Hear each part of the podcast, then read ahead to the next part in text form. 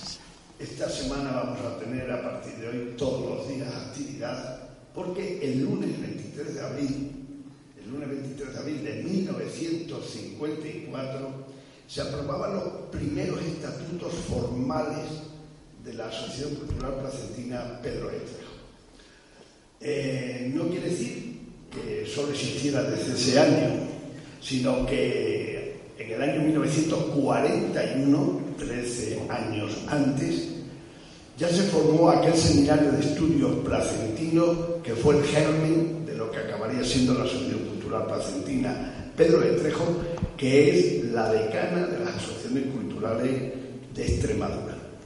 Pues bien, con motivo de este cumpleaños, del día 23, lunes, hemos hecho una serie de actos consecutivos, iniciándolo hoy con la presentación del libro del profesor Flores del Manzano.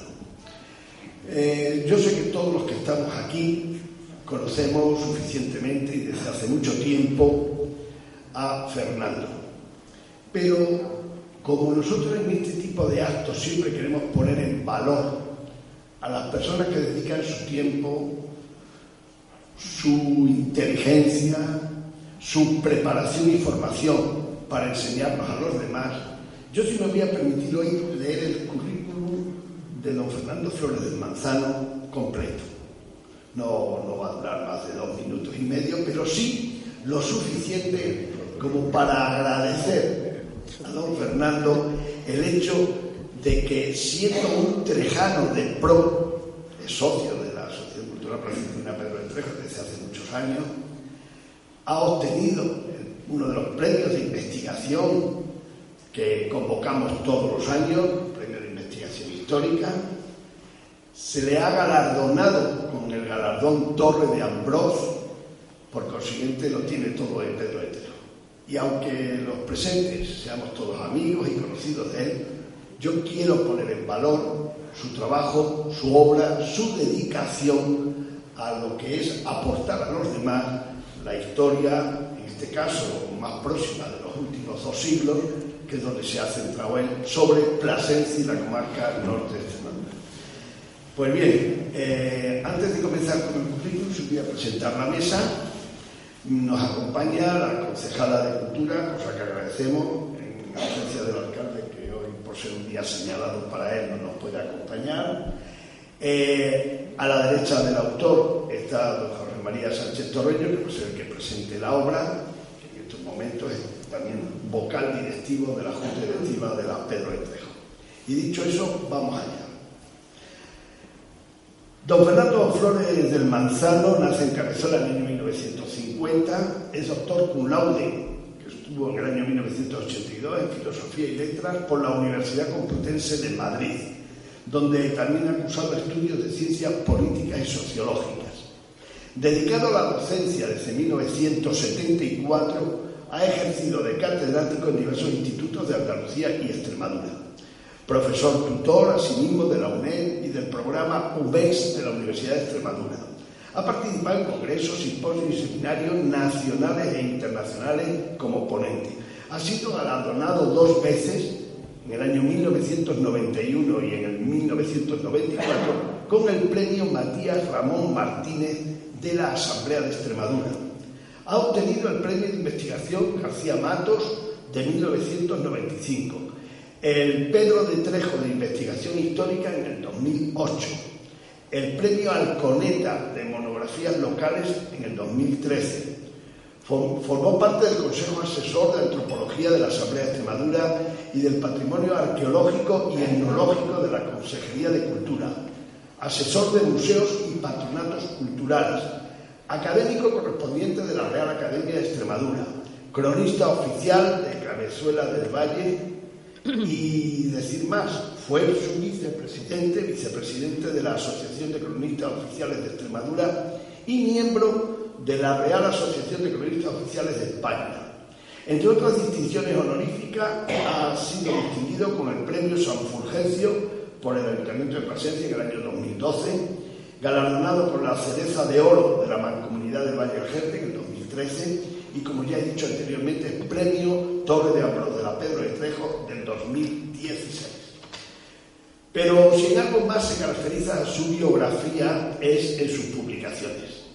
Es autor de más de una treintena de obras y de un centenar de monografías y artículos de revistas especializadas, actas, obras colectivas, etc. Sobre Cabezuela del Valle, su natal, ha publicado varios libros. La, vida, la Villa de Cabezuela en 1982, Arte y Religiosidad en, Cabezuela del Valle en el año 2000, Julián Castro Bajo, poeta y dramaturgo cabezueleño, 2001, José María Muñoz, el héroe de la caridad, en el 2014. A su comarca natal, el Valle de Gente, le ha dedicado casi 15 libros que describen el pasado histórico y su patrimonio artístico, cultural, turístico y etnológico. Hacia una historia de la Alta Extremadura, en el Valle del Jerte, en el año 1983.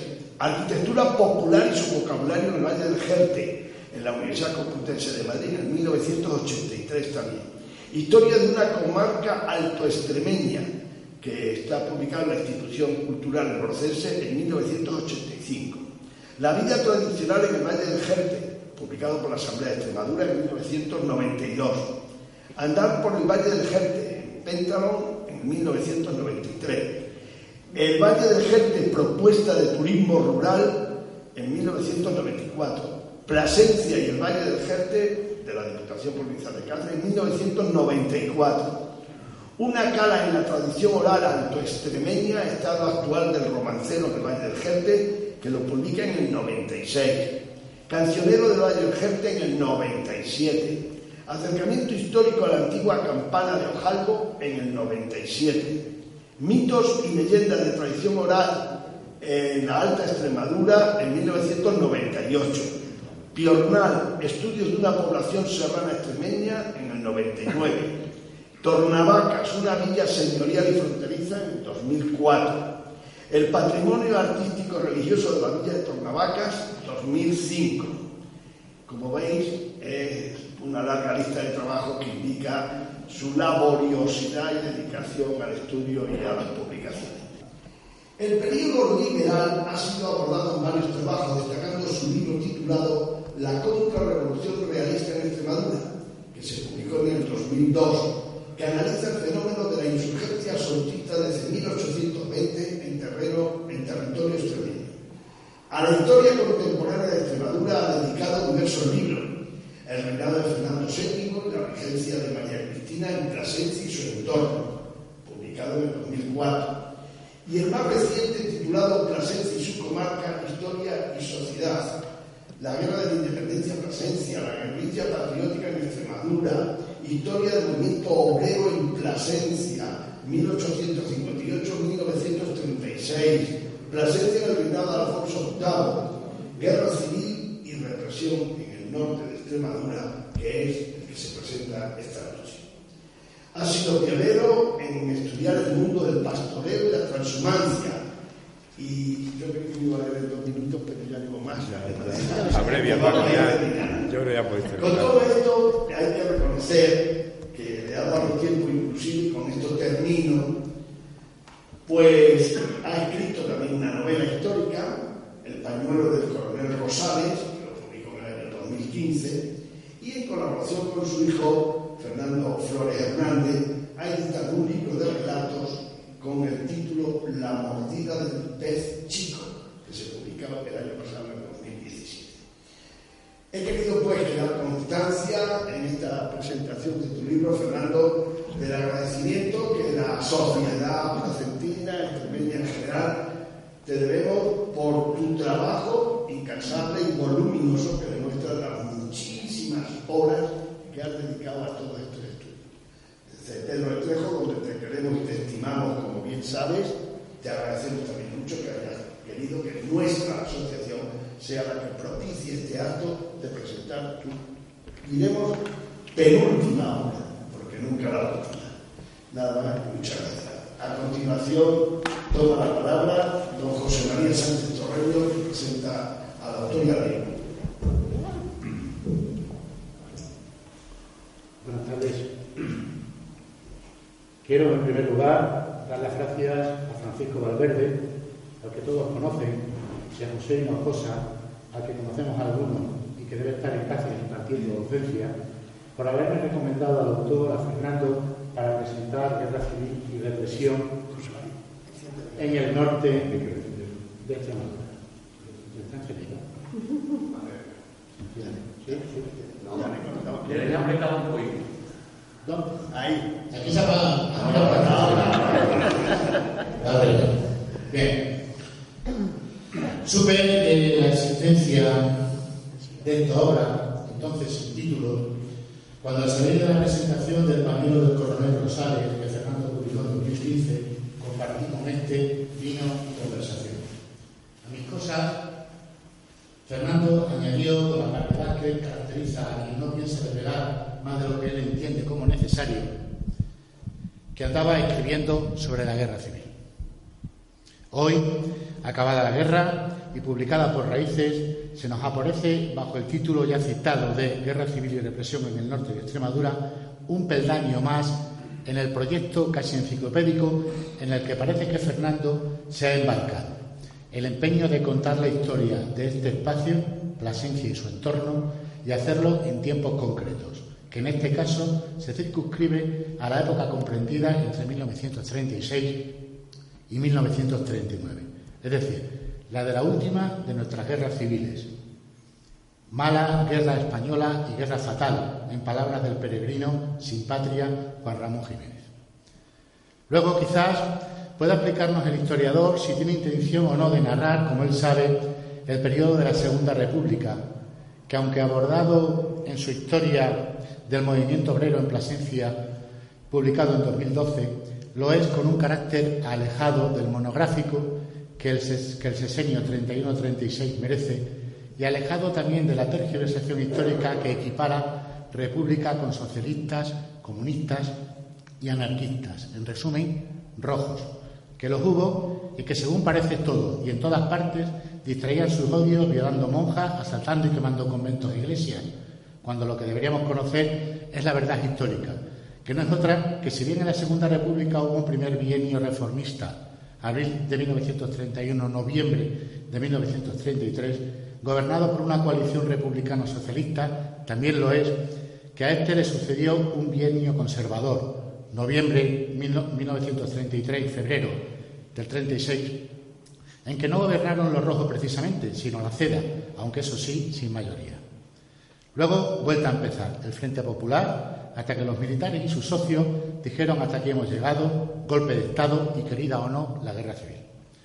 Luego, quizás pueda explicarnos el historiador si tiene intención o no de narrar, como él sabe, el periodo que, por poner fecha, podríamos iniciar el 1 de abril de 1939, cuando acabada la guerra, en palabras del generalísimo, no comienza la paz, pues esta solo lo fue para algunos, sino la administración de la victoria, que eso sí nos afectó y nos afecta a todos, y hacerlo, si lo considera oportuno, en las dos fases que yo entiendo. La primera, comprendida desde abril del 39 hasta el 20 de noviembre de 1975, en que oficialmente Franco murió en una hospitalaria cama, y la segunda, desde que ese fatídico día, para algunos, hasta que los españoles queramos o nos dejen desanudar lo que éste quedó atado y bien atado. Solo con estos trabajos, el de los antecedentes, únicamente gozados por Fernando, y el de las consecuencias, adquirirá sentido pleno su guerra civil y represión en el norte de Extremadura. Puede que alguien, al leer o oír el título, haya pensado, otro libro más de la guerra civil. Pues sí, señores, otro libro de la guerra civil. Es cierto que sobre este hecho se ha escrito mucho, pero también lo es que por muy extensa que sea la bibliografía, hasta el momento aún es insuficiente y ello debido a varios porqués. Porque son muchas las lagunas que aún quedan por cegar, porque todavía quedan testimonios que rescatar, porque son muchos los legajos por desempolvar sin que medien las trabas que de todo tipo aún sufren los investigadores en archivos, especialmente los militares. Y sobre todo, porque aún son muchos los cadáveres que esperan poder ser exhumados para ser sepultados de nuevo en condiciones dignas, y más hoy cuando parece tapizarnos una nueva sensibilidad que nos lleva a diseñar cementerios para animales de compañía, cuyos restos se han hecho merecedores de lápidas que lucen nombre, fecha e incluso fotos. No creo estar inventando nada.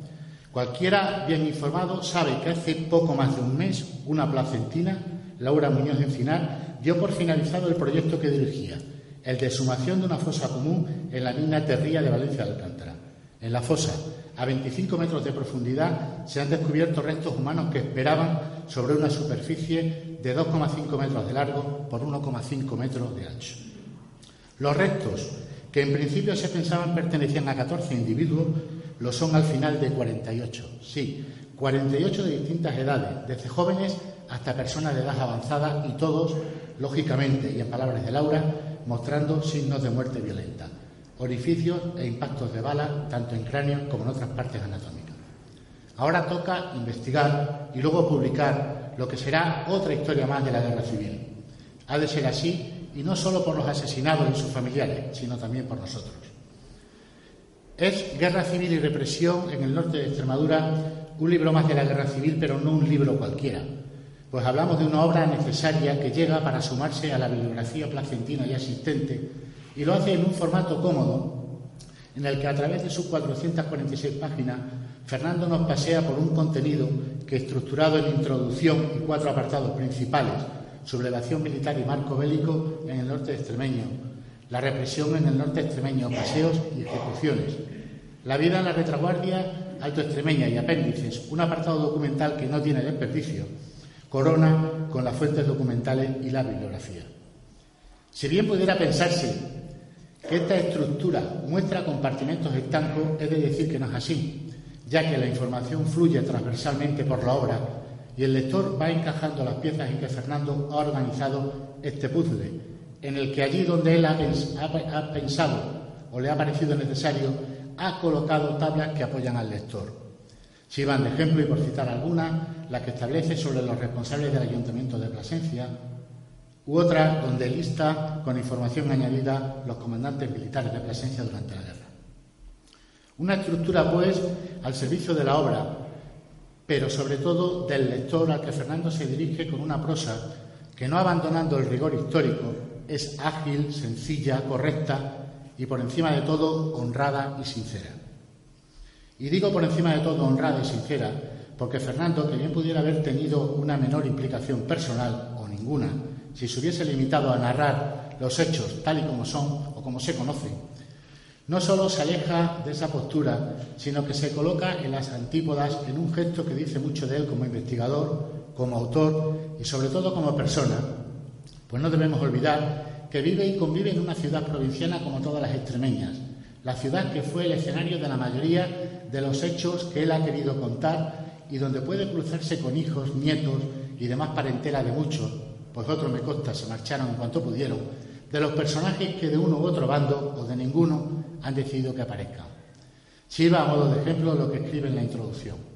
El triunfo de los sublevados convirtió la ciudad y su entorno en un triste escenario de actuaciones represivas.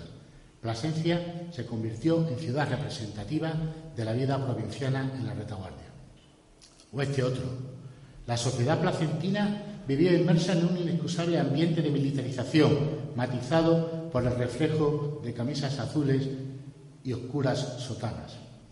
Más adelante, hablando de la actitud de la izquierda placentina, dice, por eso cuesta entender la respuesta excesiva, violentísima y criminal efectuada por grupos de ultraderecha local, especialmente por falangistas, más o menos organizados tras el alzamiento militar. O cuando, refiriéndose a Marcelina Ortiz Hernández, maestra de la Escuela Municipal de Párvulo, nos transcribe el escrito enviado a la alcaldía acerca de los actos que realizó en su escuela con motivo de la exaltación del espíritu nacional. Decía Marcelina, tengo el gusto de comunicar, de comunicar a vuestra excelencia que esta mañana fue cumplida la orden de colocar el santo crucifijo en la escuela M, por municipal entendemos, de Pardos, elevando a los niños una plegaria al Todopoderoso por el feliz éxito de nuestro glorioso y valiente ejército español y dedicando todo el tiempo que duró la clase a inculcar en los pequeñuelos el amor patrio, los cuales llenos de entusiasmo no cesaban en dar vivas a España, al glorioso ejército y mueras a Rusia, ante la vista de la bandera nacional.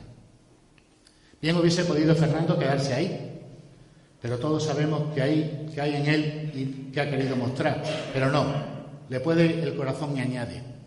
Si hubiese puesto idéntico entusiasmo en transmitir los valores republicanos a su menuda Grey Dicente, podríamos realizar una lectura ajustada de los entusiasmos patrióticos de la profesora, empeñada en lavar el cerebro a las tiernas criaturas con esos vivas y mueras tan politizados, que estarían bastante alejados de la comprensión de las mentes infantiles.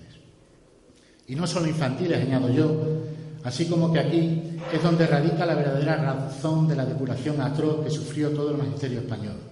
En fin, honradez y sinceridad y también transparencia ideológica, que en algún punto del relato llega a ser epidérmica. Pero a la concatenación de hechos suma Fernando una muy amplia relación de nombres, de lugares, de familias y también propios, entre los que ha querido destacar dos al darles epígrafes específicos.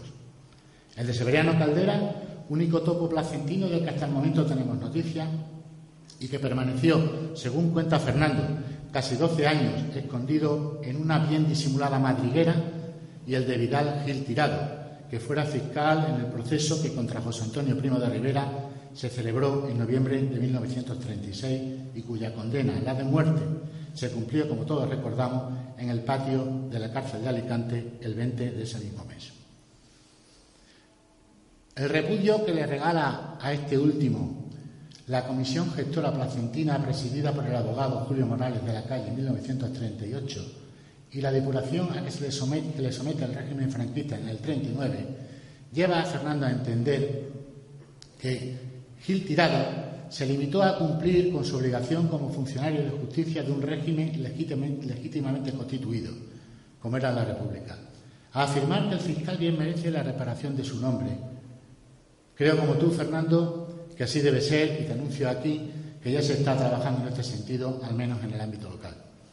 En fin, el libro que presentamos es una obra de referencia, un libro a cuyas páginas deberán asomarse todos aquellos que deseen conocer de la guerra civil, especialmente en el norte cacereño, y no como nos la contaron, sino con el rigor que las fuentes documentales otorgan al conocimiento histórico, al que se suma, como ya hemos dicho, la honradez, sinceridad y transparencia ideológica del autor. Mientras esperamos a que escribas de los antecedentes y también de las consecuencias, solo me queda agradecerte, Fernando, tu guerra civil y represión en el norte de Extremadura y al público su escucha como lo ha hecho. Gracias a todos.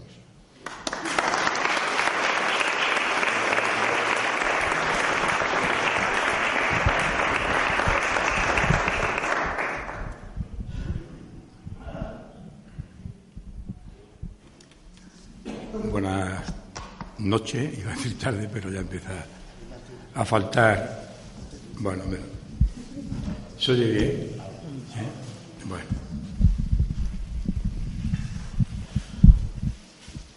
En primer lugar, quiero agradecer la presencia en representación del señor alcalde, de la concejala de Cultura,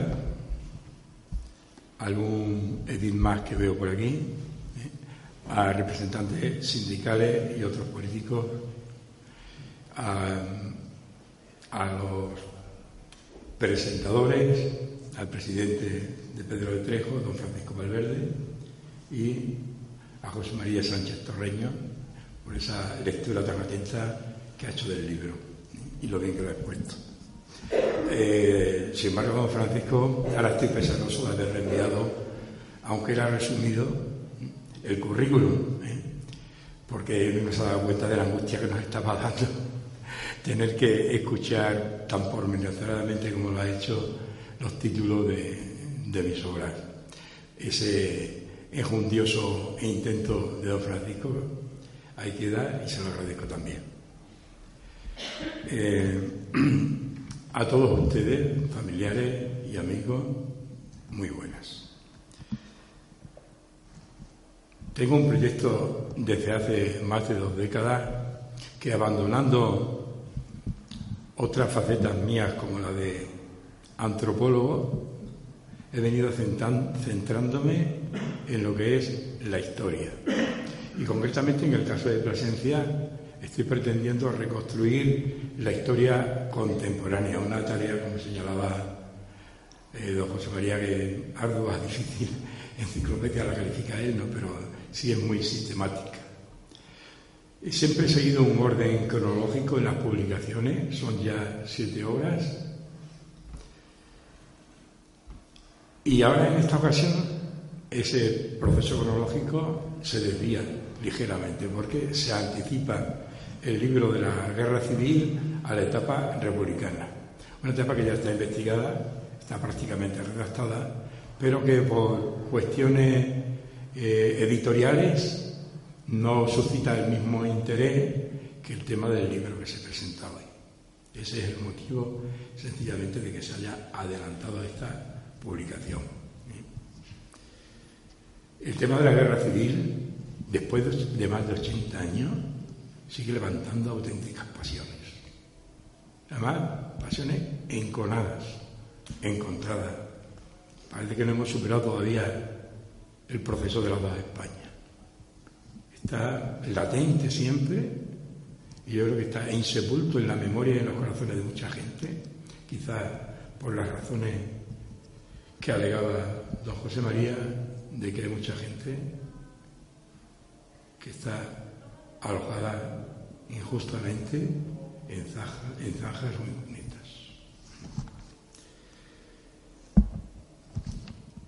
Yo voy a decir muy, muy pocas cosas. ¿eh? Porque sobre el libro, prácticamente, con lo que ha puesto José María, tengo suficiente. Lo que sí me va a permitir es que aluda a una serie de conclusiones que me parece bien exponerles a ustedes. Son conclusiones que yo como autor creo que, aunque están ya diseminadas a lo largo de la obra, pero se las ofrezco concentradamente. La sublevación triunfó rápidamente desde las dos y algo de la tarde en Plasencia y en muchos pueblos del entorno.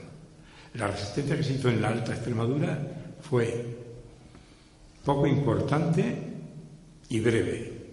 Si efectuamos Cerrejón, que se mantuvo dos semanas, expectante y combatiente, Navalmoral, que fue el último bastión republicano, donde se dirigieron además, para su desgracia, los anarquistas de la ciudad, y por cuyo motivo cinco de ellos fueron ejecutados en Cáceres por sentencia militar, pues eh, el resto de, poblaciones resistieron unas horas prácticamente a la entrada de fuerzas militares y sobre todo paramilitares. Falange, tanto la falange interna que conspiraba en los pueblos como la de refuerzo que llevaba desde otras localidades, unidos a guardias civiles y algunos soldados prestados por el batallón de ametralladora número 7. Una segunda consideración es que no hubo operaciones militares ni batallas significativas en la Alta Extremadura, pues los actos bélicos se redujeron a escaramuzas, sabotajes de comando y, eso sí, bombardeos republicanos sobre Navalmoral, que fue el más doloroso, el de mayor número de víctimas, Empalme y el acuartelamiento de Plasencia. Solamente hubo víctimas en uno de los tres bombardeos consecutivos, tres jornadas consecutivas que se lanzaron sobre la ciudad. Una tercera consideración. Plasencia tuvo un importante papel al ser una ciudad estratégica de retaguardia. En cuanto a la logística de suministro al ejército, de recepción de prisioneros de guerra, con el campo de concentración cuyo plano se ofrece en la obra, ubicado en el coso taurino de la ciudad. Y también de atención a los heridos que llegaban del frente. Plasencia tuvo seis hospitales de sangre hospitales de guerra, siendo el más importante el hospital de indígenas, porque era el que más capacidad tenía, que se llamó popularmente Hospital de Moro, a las escuelas que le siguieron, que ya, era, ya estaban antes, en el tramo final de la República, también se la conoció como la Escuela de los Moros. Cuarto, conviene aclarar que la presencia de fuerzas militares en la ciudad, el batallón de ametralladora, dificultó, no eliminó o evitó la comisión de desmanes y desquites tan frecuente en otros lugares más periféricos o alejados de la autoridad militar. Esto es una cosa, parece que no, pero importante. Se toma la ciudad muy pronto por la presión de las fuerzas militares, pero esas fuerzas impiden que se tome la revancha que probablemente se, dio en otros muchísimos sitios. Y aquí la fuerza militar lo impidió, porque lo controlaba todo. ¿eh? Únicamente sirve de, excepción a esto el desquite que hubo, un desquite airado y en pocas horas después de ocurrido el primer bombardeo de la ciudad en agosto y en eso sí, fueron nueve personas las que aparecieron en distintos puntos de la ciudad. Se ofrece además unos papeles importantes que he encontrado en Madrid. Aludía José María a las dificultades que encierra la consulta. Yo soy víctima de eso porque me he tenido que estar largas estancias en Madrid yendo a los archivos militares, no solo en Madrid, también en Ávila, en Segovia, pero en Madrid en el Archivo General Histórico de Defensa. He tenido que estar allí porque no tiene casi personal, sirve muy lentamente, pone muchas pegas para hacer copias, en fin, una, serie de, objeciones que a ver si alguna vez se puede solventar, porque la riqueza de estos archivos es inmensa y a mí me han servido muchísimo para poder aportar gran parte de las novedades que ofrezco en esta hora. Entre ellos estaba aludiendo a la aparición y la pesquisa del juez municipal eh, que se realiza, dando detalles e informes médicos que se ofrecen con escrupuloso reflejo y citas literales en la obra. Incluso me lo estuve pensando, pero yo creo que es testimonial la aparición de dos fotografías encontradas en estos archivos militares de dos anónimos cadáveres aparecidos en la cuneta de la carretera de Plasencia a Barco de Ávila, en kilómetro 2. Ahí se dice cómo muere cada uno de ellos.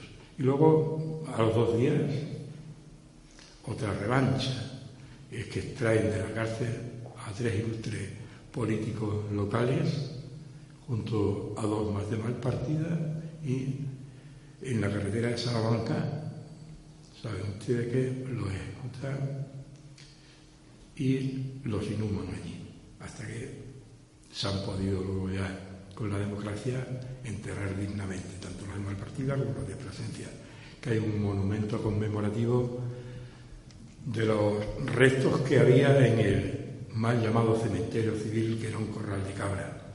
Estaba mejor hecho el cementerio musulmán, por lo menos tiene una portada artística. Eso es indigno, el cementerio civil de Plasencia.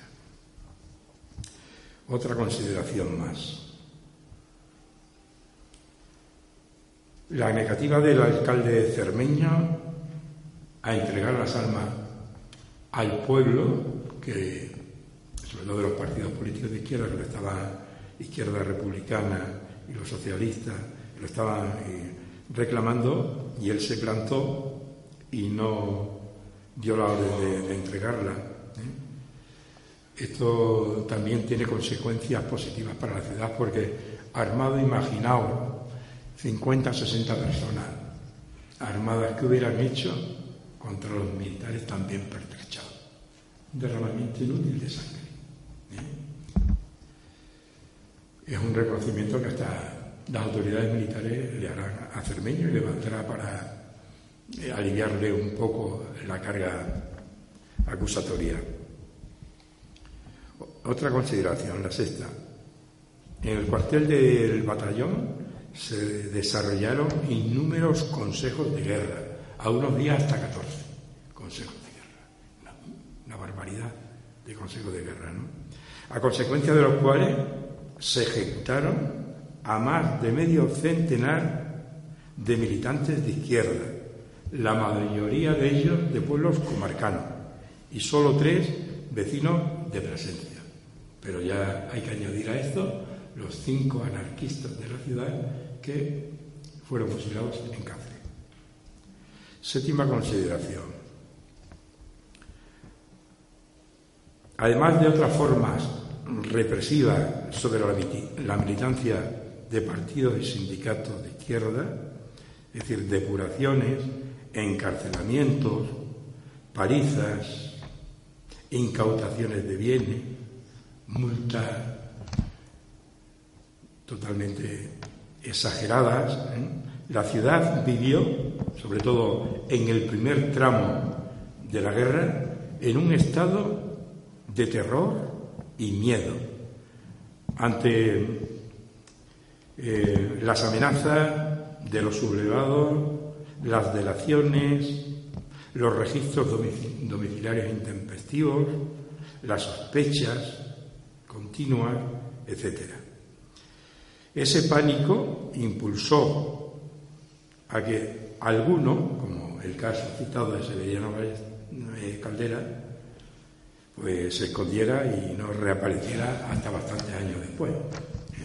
El libro se ofrece además un esquema o plano del lugar donde tenía su escondrijo Severiano Caldera, realizado por él mismo. Yo creo que eso es una aportación pues muy interesante, ¿no? para que se hace uno la idea de la agilidad mental que tenía este hombre. ¿eh? Y la última de las conclusiones. Se pretendió desde el principio, pues, de una dar una apariencia, digamos, de normalidad a la vida ciudadana, la educación, la beneficencia, los mercados, la fiesta, todo parecía funcionar. ¿eh?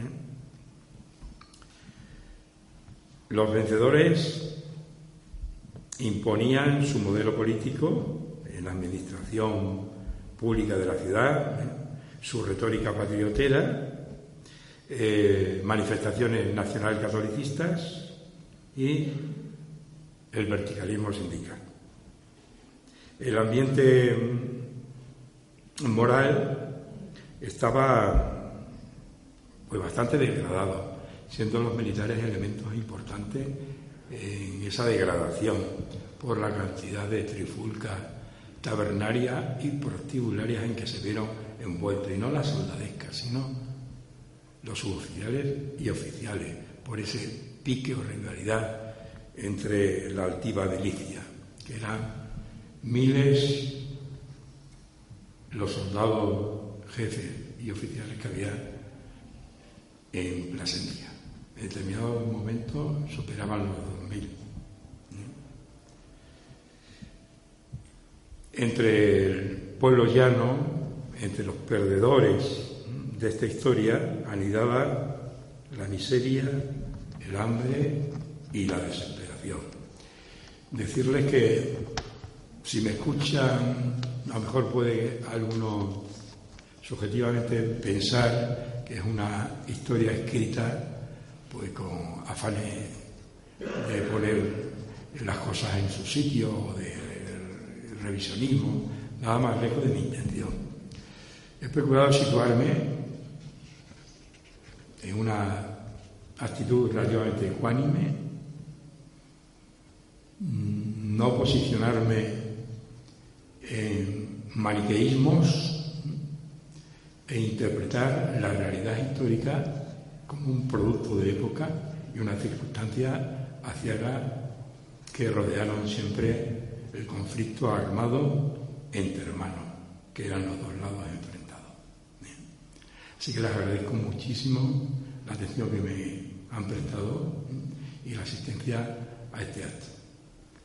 Cierra el acto la señora concejala.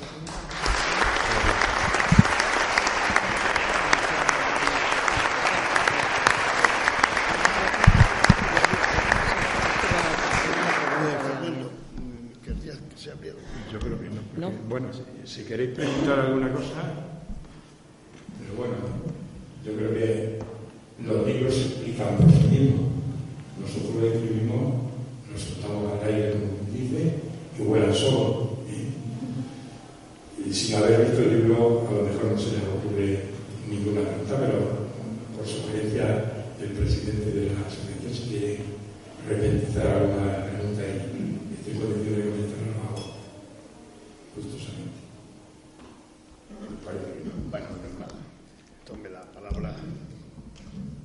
Buenas tardes a todos.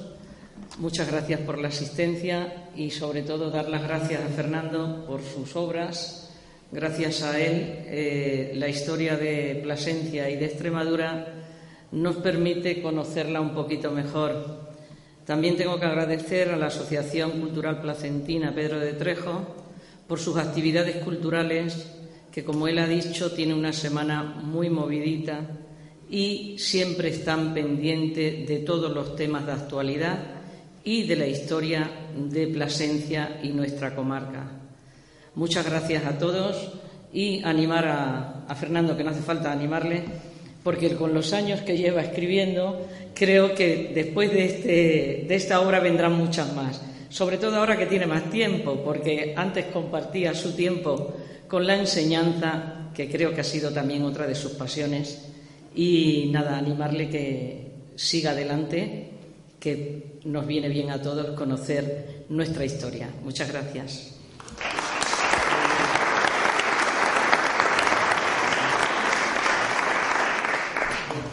Muchas gracias a todos por la presencia y hay el libro Si quiere alguien el libro, si quiere comentar